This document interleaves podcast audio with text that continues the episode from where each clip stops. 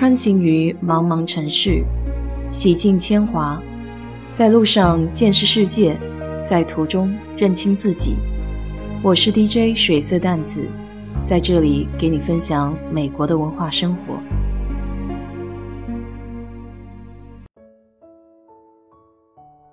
前段时间做了三期美国五十个州的特色食物，要是你掰手指数数。估计大半都离不开油炸。虽然很难定义什么是真正代表美国的特色菜，因为有这么多不同的文化影响，但提起油炸食品，那美国绝对可以排得上号。毕竟这里几乎没有一样吃的是不能油炸的，有经典的炸鸡、炸薯条、玉米热狗。还有比较具有冒险精神的炸墨西哥辣椒、炸啤酒。所谓只有想不到，没有炸不了。那为什么美国人对油炸食品这么情有独钟呢？其实不只是美国人，全世界不少地区的人都爱油炸，像是日本的天妇罗、英国的鱼和薯条。油炸 （deep frying）。这个术语是到十九世纪才发明的，但这种烹饪的方法已经存在了数千年。它是准备饭菜比较快捷简便的一种方法，同时还可以短暂的保存食物。据说早在公元前二世纪末，欧洲就有了油炸面团。我相信饮食文化如此悠久的东方。必定也早有记录。事实上，爱吃油炸食物是有科学依据的。从神经学的角度来分析，人在吃高热量食物的时候，大脑会分泌多巴胺，感到身心愉悦，无比畅快。从餐饮烹饪的角度出发，油炸的过程中，肉和蔬菜的表面会产生一定的反应。形成酥脆的外皮，借此来提升味道。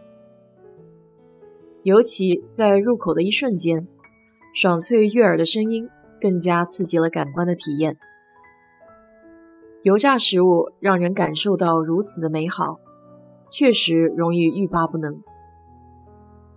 在美国，油炸主义是和南方文化息息相关的。所以你经常可以听到 “Southern Fried” 这个词组。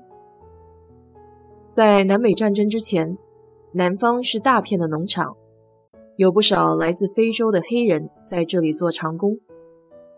十七世纪的时候还是奴隶制，唯一允许他们养动物就是鸡，所以必须得物尽其用，鸡身上的每一部分都可以拿来吃。再加上整天都得在田里辛苦的劳作，很耗体力。为了保证基础的能量，把吃的东西油炸一下是个好方法。但光是炸高蛋白的肉，吃着也会觉得腻。正好南方的气候特别适合种植玉米，所以他们就将玉米磨成粉，裹在鸡肉的外面。渐渐的，这种炸鸡。慢慢就演变成了灵魂料理之一。当然，后来油炸烹饪的衍生也和当地的气候有关，因为南方相对比较潮湿，为了保证食物不坏掉，炸一炸也蛮好的。现代的美国油炸食品可以说是没有最奇葩，只有更奇葩。每年德州都会举办 State Fair。有点像庙会，各路商家集思广益，大开脑洞，想法子抓住人眼球。这里就给你列举几个，像是油炸棉花糖、油炸果冻、油炸奥利奥，无一例外，全都是高糖高热量，想想就身子一颤。其中一款油炸可乐。还赢得了2006年最具创意奖。它是由来自达拉斯的一名36岁叫阿贝尔的程序员发明的。阿贝尔在家先后尝试了15种不同的组合，最后才敲定这种可乐糖浆、草莓汁加上新鲜草莓的混合配方。然后他将混合物滚成乒乓球的大小，油炸以后放在透明的塑料杯里叠在一起，再浇上可口可乐、奶油还有肉桂，杯口处还要装饰一粒小小的红樱桃。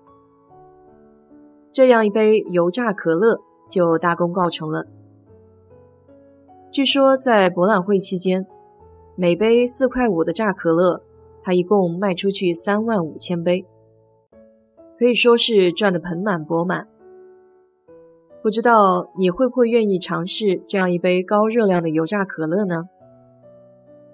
说到这里，突然想到一个习惯，就是我平时吃炸鸡的时候，喜欢把外面酥脆的皮给扒了，然后留着煮面条或是米线。